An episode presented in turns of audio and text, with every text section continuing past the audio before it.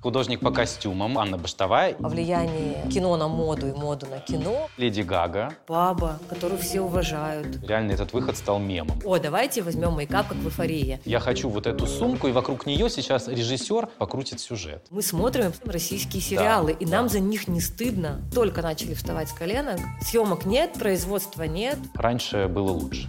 Ранняя Литвинова, она совсем другая. Заподозрили в косплее Мэрилин Монро. Мэрилин Монро это тоже косплей.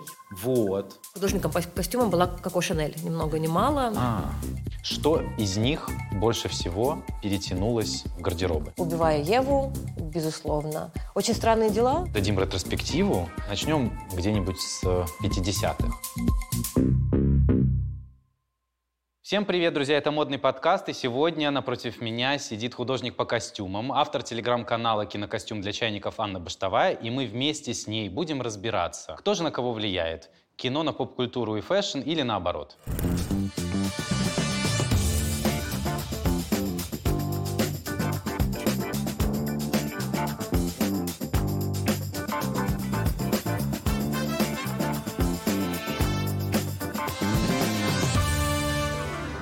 Привет. Привет, рад тебя видеть. Взаимно. И буквально недавно Оскар прошел, Грэмми, где, собственно говоря, наши прекрасные звезды блистают своими нарядами. Смотрела ли ты Оскар? Не смотрела. Как-то у меня был период, когда я жила в Лондоне, там несколько месяцев, я вот э, ходила смотреть э, вживую на красную ковровую дорожку Бафту. Бафта — это лондонский Оскар. Бафту я посмотрела, э, Оскар не посмотрела. Мне, я обычно его смотрю, начиная с детства, с раннего возраста, и для меня Оскар такая, знаешь, путеводная звезда всегда была. Вот я вырасту и буду как-то в кино участвовать. Mm-hmm. И в этом году мне стало лень вставать в три часа, хотя обычно mm-hmm. было не лень и я проспала Оскар. Ты же потом наверняка посмотрела сводку, э, кто, собственно говоря, что взял, и, собственно говоря, чем еще этот Оскар запомнился, кроме знаменитой оплеухи, которую учинил Уилл Смит, и которого на 10 лет теперь отстранили от вообще какого-либо отношения с Кстати, вот я не знаю, статуэтку забрали у него или нет. Вот не знаю, надо написать. Тоже, тоже интересно. директ, сейчас напишем. Привет, статуэтка у тебя? Круэлла получила да. приз в номинации «Лучший художник по костюмам». Я и так предполагала, я на канале у себя устраивала опросы, традиционно делаю это каждый год. В общем, рассказываю сначала... У тебя там ставки, да? Про каждый фильм. Нет, я не делаю ставки, я просто делаю опросник и говорю, ребят, давайте проголосуем. Да? Лидировала и Дюна, и Круэлла вот ноздря в ноздрю. Я, вернее, даже сделала два опросника. А, ребят, на кого поставили бы вы, угу. и кто в итоге, как вы думаете, победит? Угу. И на кого поставили бы вы, лидировала Дюна, как вы думаете, кто победит? Лидировала Круэлла. И это mm-hmm. было очевидно, потому что всегда есть лидер среди художников по костюмам, все хотят одно, получают mm-hmm. другое. Я имею в виду тусовка художников по костюмам и вообще кинотусовка. Все надеются, что наконец-то начнут давать каким-то современным работам, да, не когда костюмы это пафос и балетные ну, да. пачки, а какие-то... Как Тарантино постоянно жалуется, что его художников обходят стороной. Хотя его образы в итоге становятся да, культовыми. культовыми, в отличие от образов, где балетные пачки. Но, видимо, расчет на то, что чем больше перьев э, потрачено и, собственно, кринолинов, тем более явная работа художника по костюмам. Может что быть, на так? самом деле не равно. Ну, понятно, да. да ну, но я, я, но логика, видимо, такая. Но почему-то образ, например, там, я не знаю, Умы Турман из э, «Криминального криминального чтива, да, вспоминается вот сразу, моментально. То есть тебе говорят криминальное чтиво, у тебя перед глазами этот самый образ, это вот черненькая корешка. Да, слушай, каждый фильм Тарантино мы можем да. разобрать по кинообразам, да, да, да, как и Уэса Андерсона. Но его, но его обделяют. Да. А кто, кстати, рекордсмен по статуэткам? Кто больше всего собрал именно как художник по костюмам? Эдди Или чьи Хэт. Э, ее нет уже с нами. Это такой мастодонт в мире кино. 35 номинаций на Оскар, 8 статуэток. Угу и на счету тысяча с копейками работ. Если вы говорите про 30-е, 40-е, 50-е, 60-е, про без Хэт там невозможно обойтись. Все mm-hmm. фильмы Хичкока главные, ну, да. да она. Возвращаясь э, к Круэлле, да, да, статуэтку забрала Дженни Биван, и, в общем-то, это радость для нас, для художников по костюмам, да, потому что, наконец-то, кто-то взял не про балы, наконец-то кто-то взял про современный, так скажем, современный костюм. У Дженни Биван уже было два Оскара. Первый Оскар — это вид... Э, комната с видом. Комната с видом, да, комната с видом. А второй Оскар «Безумный Макс» последний, угу. «Дорога ярости», который с Томом Харди. И, опять же, такие а современные костюмы, да, то есть, по крайней мере, опять же, не балы. Ну да. И Дженни Биван, когда получала Оскар за «Безумного Макса», она вышла в такой кожаной куртке получать Оскар. Такая рок-дива, в общем, австралийская такая girl. И когда я узнала, что именно она будет делать костюмы для Куруэллы, для меня это было Ну, счастье. видимо, она делала костюмы будто бы как для самой себя. Да, она что- говорит, это вообще моя молодость, 70-е в Лондоне, я их помню, я их знаю. Конечно, я сделаю костюмы для Круэллы, потому что я была в этой тусовке, я ходила в эти клубы, при мне зарождался панк, при мне Вивьен Вествуд делала свои первые коллекции. Давайте несите Круэллу сюда. Но я считаю, что это абсолютно заслуженно, потому что я смотрел этот фильм дважды. Красивый фильм, красивые костюмы, красивое все. Я тоже два раза ходила. Я ходила в иллюзион, я открывала эту картину, представляла, и потом Мгм. был такой смолток э, со зрителями. И, в общем-то, второй раз уже пошла для себя, для души, просто еще раз посмотреть. Я ходил на премьеру художественный, ну, и мне что-то прислали приглашение, а, называется фильм «Удовольствие». Такой прихожу, и я не читал, короче, про что он совершенно. Я встречаю знакомую перед тем, как заходить в зал, и она мне говорит, а ты знаешь, что это фильм про порноиндустрию? Я такой, хм, нет. Думаю, ну ладно, хорошо, ничего страшного, пойду.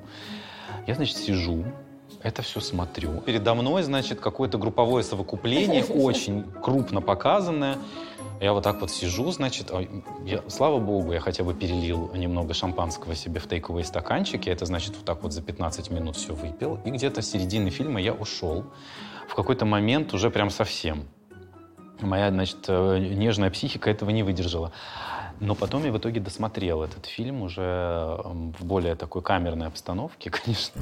Наряды, которые выгуливали на Оскаре в этом году. Мне больше всего, например, запомнился наряд Умы Турман. Она была в Ботега белый верх, черный низ. Зиндея была классная, традиционно в Валентина. Понравилась Мэгги Джилленхол.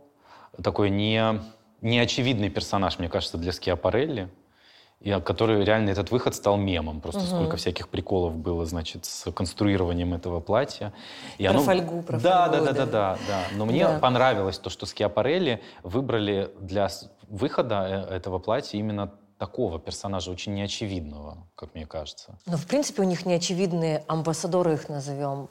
Британские ребята из сериала «Корона», Джош О'Коннор и девушка, которая играла принцессу Диану, они же тоже в Скиапарелли выгуливают очень часто. Раньше, мне кажется, Оскар был трендсеттером. То есть мы там видели впервые какие-то тренды, которые потом выплывали, значит, в жизнь. Для тебя сегодня Оскар — это трендообразующее эм, такое Предприятие. трендообразующее предприятие, да? Или все-таки раньше было лучше? Красная ковровая дорожка, ты открывал шампанское или бутылку вина, знаешь, и вот ну, я так делала, по крайней мере. И я ощущала, значит, соучастие с этим праздником, рассматриваешь наряды. Сейчас скучно, да, так скажем. Мне кажется, что они перестали быть э, трендсеттером, что они скорее выгуливают какие-то вещи, которые мы видели уже везде. Ну, В- то есть это, это такой парад амбассадоров, получается, да? Да, Очень да, да. очевидно, кто какой выбор сделает. Да, во-первых, ты знаешь заранее, кто во что, в чем придет. Ну вот Мэгги удивила, да? Да, Мэгги удивила, правда. И на фоне просто всего такого легкого безумия, которое происходит, да, потому что тенденций-то несколько, которых мы можем видеть, да, там не только обращение к золотому веку Голливуда, да, э, это и м, какой-то немного трэш, который потом еще на Грэмми себя, например, проявит. А, но все равно и были какие-то моменты на Оскаре странные довольно-таки. И такой минимализм, в том, в котором вышла, например, как раз та же Ума Турман, да, или Сара Полсон, которая скомплектовала эту юбку за парочку миллионов рублей, Bottega Veneta, которую мы и раньше-то купить не могли, а сейчас вообще никак, с простой белой футболкой. Но Ума Турман, мне кажется, это вообще немножко косплей э, криминального чтива с точки зрения цветовой разбивки Да. силуэта. Черный низ, белый верх. Сама себя косплеит. Но потом случилось Грэмми, Мгм. и случилась Леди Гага, а, которую заподозрили в косплее, собственно говоря, Мерлин Монро. Вот э, если мы посмотрим с тобой на эти самые платья, дело даже не в платье, не в цвете, а вот в, В образе. целом. То есть Да. пластика, движение. В принципе, Мерлин Монро это тоже косплей. Была такая девушка, звали ее Джин Харлоу. И это звезда 30-х. Это первая платиновая блондинка Голливуда. Вообще, первая платиновая блондинка в мире. Платиновый блонд ей создал э, Макс Фактор. Угу. бывший Максимилиан Факторович. Из Рязани. Из Рязани, который да. в 904 году бежал, потому что начались э, сложные события в обществе. И, и неплохо убежал. И неплохо сказать. убежал. И он, когда на границе был э, американской, ему пограничник просто сказал, ну, Максимилиан Факторович очень сложно для нас, для американцев, будьте Максом Фактором. Да? У нас появился Макс Фактор. А, и сделал себе карьеру в Голливуде. Он вообще много там чего сделал. Он придумал Дитрих, вот эти скулы, как рисовать. В том числе он изобрел такую краску для волос, которая давала цвет платиновый блонд. И платиновой блондинкой стала Джин Харлоу. Она была первой платиновой блондинкой. И Мерлин Монро всегда ей подражала всю жизнь. Она мечтала сыграть ее в кино. Она подражала ее мимике, она подражала ее пластике, она пересматривала фильмы с ней по кругу. Угу. И, в общем-то, платиновый блонд у нас оттуда. Поэтому, по идее, Гага, может быть, она знает, может быть, неосознанно, но она подражает скорее. Угу. Даже Джин Харлоу здесь такой пост-пост-постмодерн, метамодерн у нас. Большой соблазн сравнивать Мерлин Монро и Гагу. Обе невысокого ростика, обе не такие худощавые, как, например, Одри Хёберн. Ну, ну не да. кожа до кости, да, все-таки. Ну так, фигура есть фигура. в наличии. В наличии, да. так да. скажем. И поэтому для меня кажется абсолютно логичным, что она пошла по вот этому пути. То есть она поносила мясные платья, угу. да, от Николя Фармикетти, да. если правильно помню, да, и пошла вот в эту сторону. С возрастом мы все потихоньку... Ну, ты знаешь, мне кажется, что э, если раньше она была все-таки певицей и была очень эпатажной певицей, то в последнее время она все больше актриса, причем актриса приличных фильмов. Кстати, да, но она прекрасно играет. Приличных режиссеров. И она реально оказалась классной актрисой. И мне кажется, что это такой недостающий камушек в калейдоскопе голливудских актрис. То есть у нас очень много классических красоток, угу. да, там. То есть не у нас, а там. И если нужна, например, актриса на роль склочной тетки в Дом Гуччи, кого ты возьмешь? Вот этих крас- красивых девочек с удлиненным каре, сделанным носиком, аккуратненькими ушками, да, которые все очень похожи друг на друга, потому что я до сих пор путаю Марго Робби. И вот есть еще три э, по-моему... Три Марго Робби. Три Марго Робби, да, у всех у них разные имена, никого я сейчас не, не могу вспомнить. И вот она как-то хорошо вписалась. И мне кажется, что вот этот рост ее в плане гардероба связан еще и с тем, что ее статус изменился. Она попробовала на себя диву 30-х, на самом деле, если ты смотрел э, американскую историю ужасов, сезон «Отель», где, собственно, Гага появилась да. для нас, для массового зрителя в своем... Может быть, это была не первая роль, но такая первая большая роль. И она же там э, по силуэтам и по типажу как раз Джин Харлоу. И даже на своих лекциях студентам сравниваю, показываю картинки Джин Харлоу и Гагу как раз в этом сериале. И мне кажется, что тогда она поняла, что ей это идет, и в принципе это можно развивать, да, вот эту историю. А еще смешно, что э, в доме Гуччи, когда она знакомится с, с самим Гуччи, собственно, да, за которого она выходит замуж, он ее называет Элизабет, Элизабет Тейлор, по-моему, да. про нее говорит, да. Соответственно, тоже ее сравнивая с э, голливудской дивой. И мне кажется, что такие это звенья одной цепи, знаешь, которые привели ее вот к этому образу. Может быть. А вот, например, Любовь Орлова, да, тоже платиновая блондинка. Может быть, это тоже косплей? Любовь Орлова же вообще Дитрих. Мы сейчас просто с тобой плавненько подбираемся к э, нашему отечественному кинематографу и начать решили издалека. Какая-то аутентика есть ли в наших дивах, дивах советского кино? Или это все э, легкое, иногда и не совсем легкое заимствование западной культуры? Наши дивы, так скажем, которые и не дивы. Это такие э, типажи, которые были востребованы. Нона Мордюкова, великая, обожаю, хохочу, родня, да, где она играет. Вот это вот наше свое, такая баба, которую все уважают, очень понятная. Да, мне кажется, это не косплей. А если мы говорим про Орлову или даже про Гурченко, да, хоть они и самобытные, хоть они и прекрасные, все равно это немножко, вот мы смотрим в сторону Голливуда, все равно это типажи понятные даже там были бы.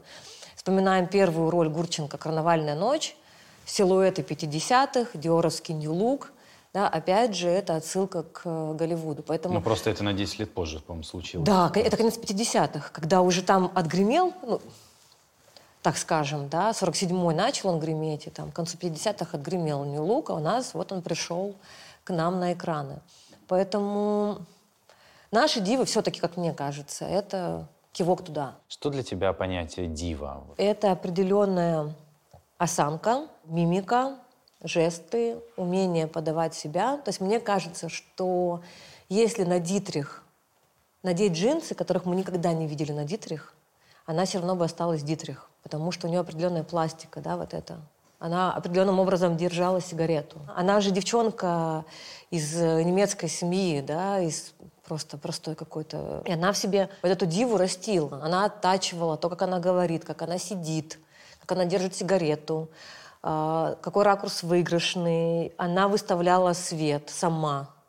Всегда. Она знала, какой свет для нее более подходящий, да, чтобы он был не жесткий и так далее, и так далее. Это очень большая, серьезная работа, и при этом, например, Дитрих говорила, я не могу себе позволить ходить в вещах удобных. Поэтому мне сегодня очень сложно говорить про див, да, каких-то. Я считаю дивой, например, Дафну Гиннес. Угу. Это такая да, английская певица. аристократка, певица, а, наследница меценат, империи Гиннес. Наследница империи Гиннес. Ну, в общем-то, она настолько голубых кровей, которые так далеко уходят э, в прошлое, да, что она она, например, говорит, ну, меня вот э, нянчил э, Дали, в детстве на лодочке катал, э, вот он мне рассказывал про доспехи, которые очень любил. Она же там создает э, украшения за какие-то миллиарды э, денег. Э, вот. вот Дали мне, в общем, привил любовь к, этому, к этим доспехам. Понятно, что она выросла дивой, да, потому что, ну, она росла дивой. Понятно, что Гага хочет быть дивой, как и многие, наверное, но мне кажется, это нечто большее, чем ты оделся, накрасился на красную ковровую дорожку, и вот ты дива. Слушай, у нас э, вон очень многие называют дивой Ким Кардашьян, например. Хотя она, ну, кино не имеет отношения, не будем брать во внимание ее опыт с э, телешоу знаменитым но тем не менее для многих она дива. Это же в мелочах, да, ну вот э, суетишься ты или нет, да, вот мне кажется, что дивы, они такие, они не суетятся. Дива, Дита Фонтис. Ну, а если и суетятся, то это часть их образа. Это часть их образа, Как у Ренаты да. Литвиновой. Ну, ну Рената тоже абсолютно делала. Ну, кстати, дива, да, ну, она абсолютно делала из себя диву. Да, делала. И многие уже не помнят, что там ранняя Литвинова, она совсем другая. Да. Ее речь — это абсолютно придуманная манера речи.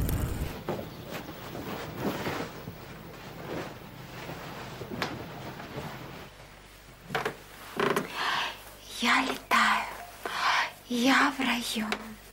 Но она уже большую часть жизни дива, поэтому... Поэтому наверное, считаем, по- что поэтому засчитывается. Будем засчитывать, да, что дива. Почему в нашей стране, на твой взгляд, так угу. плохо развита культура презентации да, э, киноработ, и в связи с этим еще и культура красных дорожек. Почему нету каких-то культовых выходов, да, которые тоже можно обсудить, вспомнить спустя там время? Ну, в общем-то, кинематографа довольно-таки серьезного с нами нет давно. Да? У нас есть великий Сакуров, который где-то отдельно, и его, скорее всего, не знает массовый зритель. У нас есть Серебренников, которого чуть больше знают, но, мне кажется, его в Каннах смотрят больше, чем э, в России, к да. сожалению. Да? Но это такие единицы. О том, что у нас есть прям индустрия, индустрия кино, говорить довольно-таки сложно. Мне кажется, что благодаря платформам и большому вливанию денег несколько лет назад эта индустрия начала создаваться. А, мы внезапно попали в какие-то топы Netflix, да, Майор Гром. Да? Сериал «Эпидемия». Сериал «Эпидемия». Влетел. Вообще. А потом, потом там, где Хабенский метод. Прекрасный перевал Дятлова. Да. Всю свою осознанную жизнь я говорила, что я не буду работать в российском кинематографе. Это кошмар, это ужас. Потом выходит сериал э, «Чики», который мне безумно нравится. Я думаю, ух ты, Видимо, стоит остальное посмотреть, да, и потом выходит «Перевал Дятлова», потом выходит... Таня Долматовская у вас была, делала костюмы для сериала Бондарчука. «Псих»? Для «Психа», да, его тоже активно все смотрели, обсуждали. И мне кажется, что 20-21 годы прошли вообще под эгидой, что мы смотрим и обсуждаем российские сериалы. Да, и нам за них не стыдно. И ух ты, вау, да, оказывается, что-то интересное мы создаем на этом рынке. И поэтому для меня сейчас дико горько, потому что я понимаю, что мы только начали вставать с коленок, и, кажется, обратно бухнулись на коленки. Съемок нет, производства нет, все, что было в производстве, встало.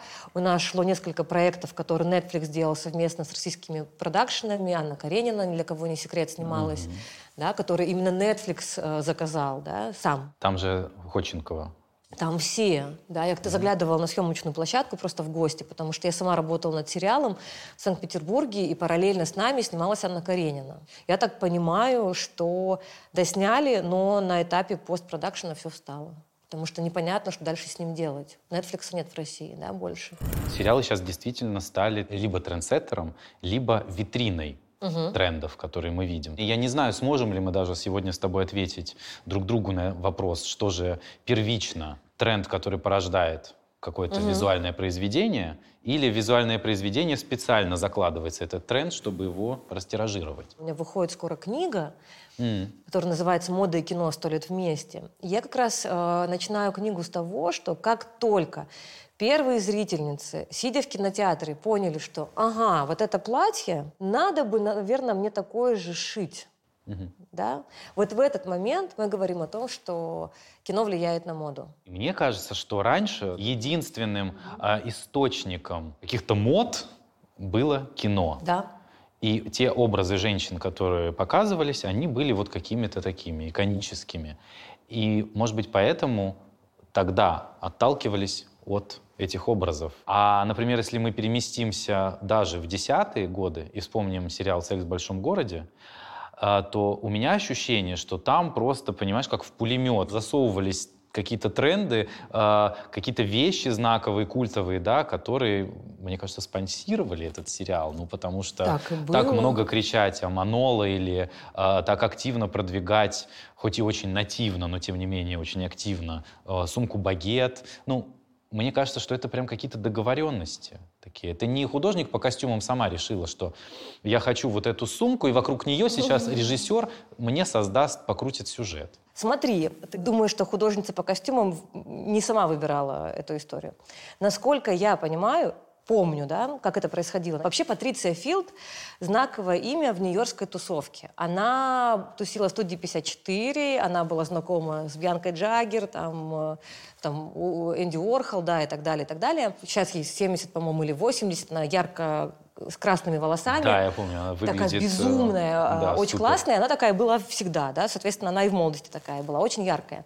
И она была частным стилистом. Например, она была стилистом Сары Джессики Паркер, еще когда Паркер, вообще мы ее с вами не знали, да, она там какие-то первые работы mm-hmm. делала.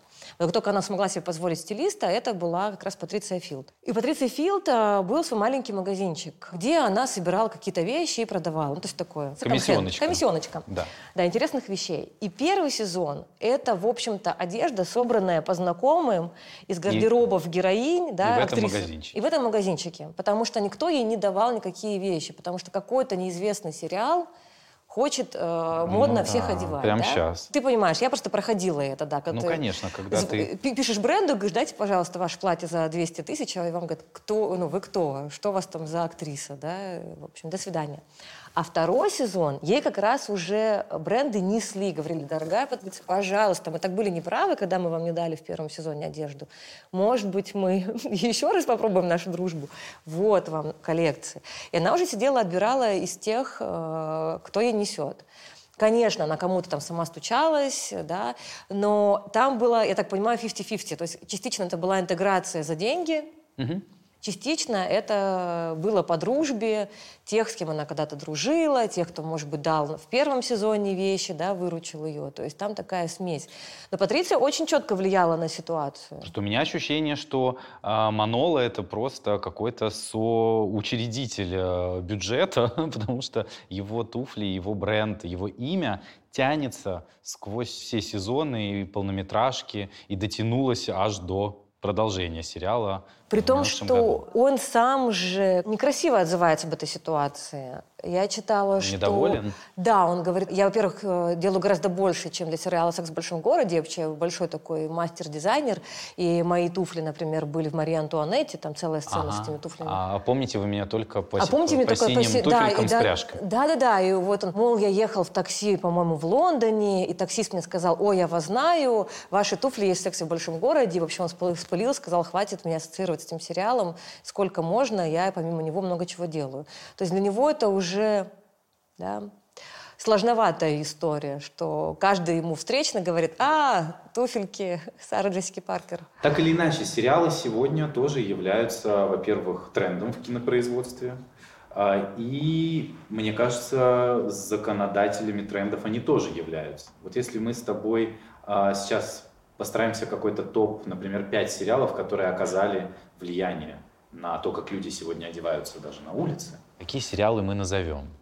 Мы говорим про улицы мира, не про улицы России. Про улицы мира давай угу. говорить. Но Россия же это мир по-прежнему. Да, по-прежнему. Мне кажется, мы здесь немножко менее смелые, чем улицы Лондона или улицы Нью-Йорка. Безусловно, но локально все равно существует. Локально э, существует. Какие-то а, очаги возгорания да. особой модности. Эйфория. Эйфория. Безусловно. Убивая Еву. Безусловно. Острые козырьки.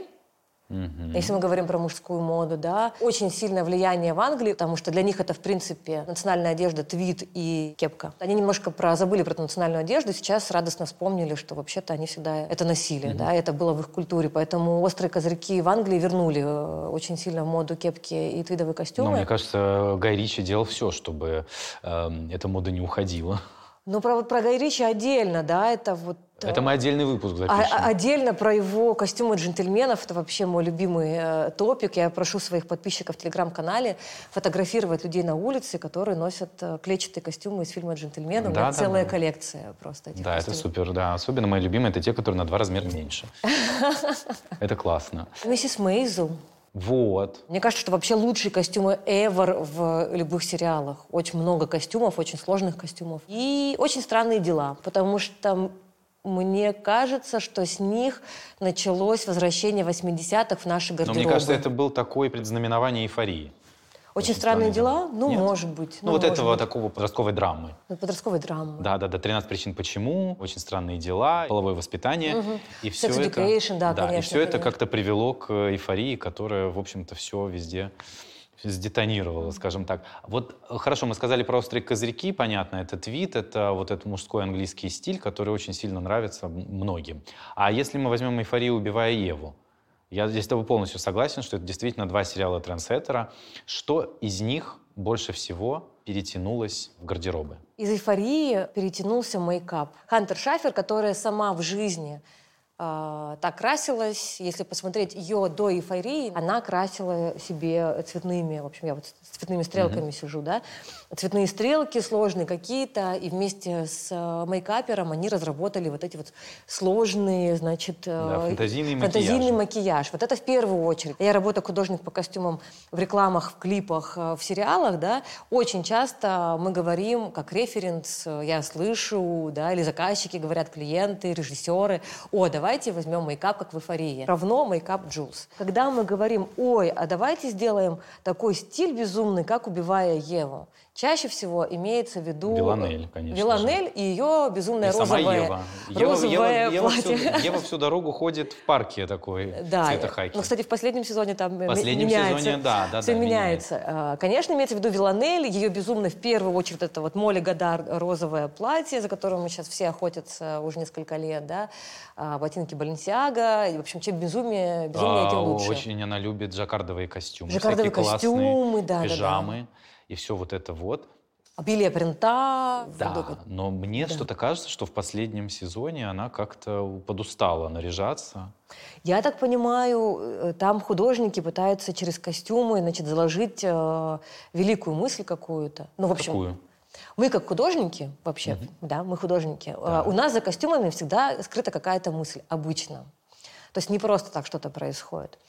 И я так понимаю, что в последнем сезоне э, ее уводят. Она же все пытается стать лучше, она же пытается стать э, добрее вообще, да, да, да. уйти. И как от... минимум перестать убивать людей. Как минимум перестать убивать людей, да, э, стать менее психованной вообще натурой, да.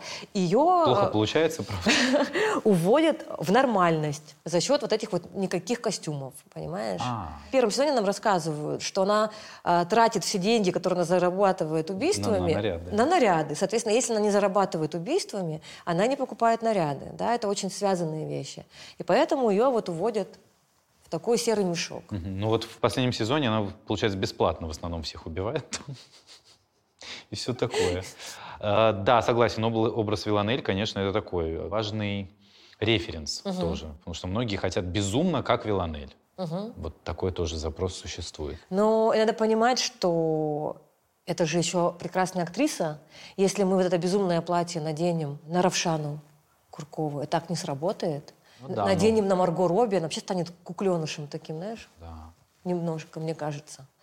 Есть еще Джоди Комер со своими безумным взглядом вот этим. И поэтому розовое платье Молли Гадар э, очень хорошо работает. Да? Потому что безумная абсолютно девушка, сумасшедшая, не в себе. И такое нежное платье. Мы еще забыли важный сериал «Ход королевы», который, мне кажется, породил тренд на black and white в прошлом или в позапрошлом сезоне. Ну вот как он вышел как-то, да. После этого, мне кажется, вдохновились дизайнеры всерьез этим.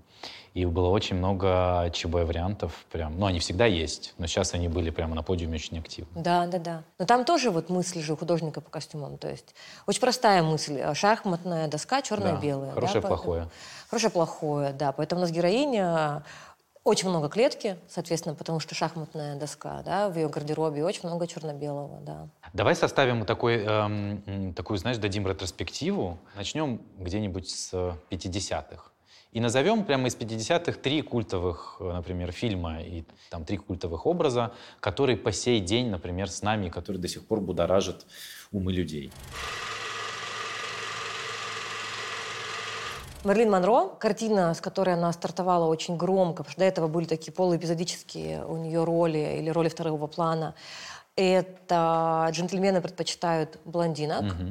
То самое розовое платье, которое мы Да, сравниваем с которая- Гагой. Которая подсмотрела себе Гага. Костюмы Уильяма Травиллы, великого художника по костюмам, который с Монро постоянно сотрудничал. Если мы говорим о золотой эре Голливуда, есть такая связка знаменитая актриса и знаменитый художник по костюмам, и вот они, значит, сотрудничают и в жизни, и на экране. Поэтому это знаковый фильм, после которого появляется такая волна подражаний Мерлин Монро, в других картинах, среди других актрис, э, среди девушек, которые хотят покраситься точно так же, уложить тач- точно так же волосы, да, то есть Ну это и иметь прямой- такой же успех у иметь мужчин. такой же Это, мне кажется, первое, мужчин, что всех конечно, интересовало. да, да, Все естественно. думали, что при помощи э, вот этого цвета волос, собственно говоря, придет и тот успех, который она Да. имела.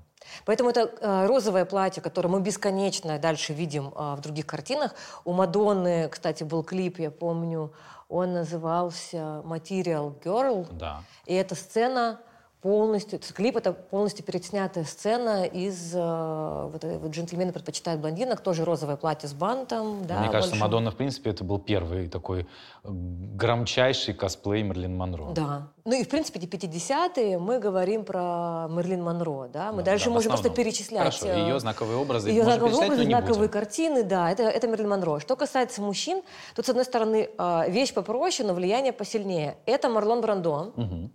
51-53 год – это два важнейших фильма, значит, «Трамвай желания» и «Дикарь». Мгм. Два важнейших э, фильма Брандо. И в обеих картинах Брандо снимается в футболке. Для нас сейчас кажется, что такого? Да. До 50-х футболка выполняла роль потника. Да, Ну, не было, не было надевали- дезодорантов, надевали под рубашку, Да. да, футболку и маечку. И Брандо, что он делает? Он же такой бунтарь был абсолютный, да. Он говорит, я хочу вот в этом нижнем белье, грубо говоря, в футболке сниматься. Я считаю, что мой герой, он неотесанный чурбан, например, в «Трамвае желания», да, кто читал, смотрел. Вот. И мне кажется, что должен сниматься э, в футболке. У Брандо э, было очень сильное влияние в киноиндустрии. Его слушали, ему не могли сказать нет. Кстати, вот интересно, что Брандо и, Ма- э, Мерлин Монро, они дружили, у них даже был такой краткосрочный роман. Они потом поняли в какой-то момент, что они очень сильно похожи, и они стали вот э, друзьями. И последний телефонный звонок Мерлин Монро перед смертью, она говорила с Брандо по телефону. И, собственно, возвращаясь к Брандо, вот эта футболка, да, появляется такой мачо. Таких типажей в Голливуде еще не было. Если Ну, мы посмотрим... 50-е, да, это уже позже. Посмотрим на сороковые, там у нас Хамфри Богарт в тренче, в шляпе Да, да, такой, да. интеллигентный. И вот у нас такой появляется мачо на экране, очень красивый, сексуальный, в обтягивающей футболке. Все девушки Америки хотят себе Марлона Брандо, все мальчики ему начинают подражать. Так в гардеробах американских появляется футболка. То есть парни потихоньку начинают снимать э, себя рубашки и выходить на улицы в футболках. Да? И поэтому 50-й конец, да, это футболки, джинсы. Если 50-е это Мерлин Монро аппетитная, Да, и аппетитный Брандо в аппетитный майке. Брандо, то 60-е это у нас э, Одри Хёберн. Худенькая, стройная, Но поджарая. не менее аппетитный. Но не менее аппетитная. Одри Хёберн, э, 61-й выходит «Завтрак у Тиффани». В общем-то, первая картина, которая приходит всем в голову, когда мы говорим о влиянии кино на моду и моду Да. на кино, потому что Убер Живанши, их дружба. И, конечно, благодаря этой картине в моду входит силуэт Живанши, который и очень идет Хёберн, потому что он шил, конечно, для нее и под нее. Да, эти пальто в духе Живанши с воротничками, стойкой, чтобы длинную шею Хёберн еще как-то увеличивать. э, Эти шляпки в стиле Живанши, да, ну, в общем, узнаваемый довольно-таки силуэт. А, а к концу 60-х мы можем уже говорить, э, у нас там э, Гагарин в какой-то момент в космос полетел, да? Ну да. А экономические и политические, какие-то остросоциальные события очень сильно влияют на моду, и полет Гагарина, конечно, в космос повлиял на моду, и у нас появляется такой футуризм, да, в моде, появляется Пакарабан, который создает вот эти вот платья-кольчуги, да, да. у нас есть, между прочим, на канале целый выпуск э, с Александром Васильевым о дизайнерах-футуристах. Обязательно посмотрите, вот здесь будет находиться ссылочка. И это фильм какой? И это Барбарелла. Это Барбарелла, художник по костюмам Пака Рабан, собственно, сам лично. И футуристичные костюмы Барбареллы. Картина довольно-таки забавная. Я когда студентам ее задаю, да, посмотреть, они потом приходят с такими глазами и говорят, а что в 60-х было вот так? Так было много сексуальности, Ну, так много что, сексуальных сцен. в умах очень многих э, 60-е это такие прилизанные, э, при- приличные твидовые женщины. знаешь. Да, да. Жаклин. Да, э, да, такая. да, вот. Жаклин Кеннеди. Нет, 60-е это сексуальная революция, Помимо раздор прочего. вообще всего, что только можно. Хлещи были только 20-е, опять же, когда нам кажется, что, ой, ну, сто лет назад, ну что там они знали, знаешь, про как веселиться. Ох, ребята, Да-да-да, что происходило в знали побольше 20-х, 20 века. Что происходит в 20-х, 21 века? Ровная противоположность, кстати, происходит. Переходя к 70-м, да, можно сказать, что здесь у нас... Давай возьмем, допустим, лихорадку субботнего вечера, Мгм. Траволту, да, и силуэт клеш, эти вот брюки клеш, которые в обтяжку, Да. танцующий Траволта, приталенные пиджачки, такой итальянский, да, итальянский приталенный костюм немножко. А, собственно, диско-эпоха, и поэтому у нас 70-е очень часто ассоциируются с диско, потому что это а, картина такая определяющая эпоху, да, лихорадка субботнего вечера. И параллельно практически с лихорадкой выходит чуть позже Энни Холл Вуди Аллена, где Дайан Китон носит э, силуэт, который на тебе сейчас. Прямой пиджак, э, высокие брюки. При этом это носит не мужчина, а женщина. Первый раз вообще в истории кино такой силуэт на женщине появляется. И эмансипированные женщины Манхэттена, в общем, смотрят эту картину и говорят, о, Да. так это ж для нас. Мы не хотим ходить больше в юбках, мы хотим вот так. И силуэт Энни, Ф- Энни Холл входит э, в тренды очень серьезно. Одеться в стиле Энни Холл до сих пор такое именно нарицательное. То есть до сих пор у нас почти 40 лет спустя силуэт Энни Холл живет и процветает. 80-е, 80-е, пусть будет американский жигало, говоря о силуэтах свободных. Там вообще интересная история, потому что художником по костюмам выступил на тот момент э, уже известный, но не сильно известный итальянский дизайнер.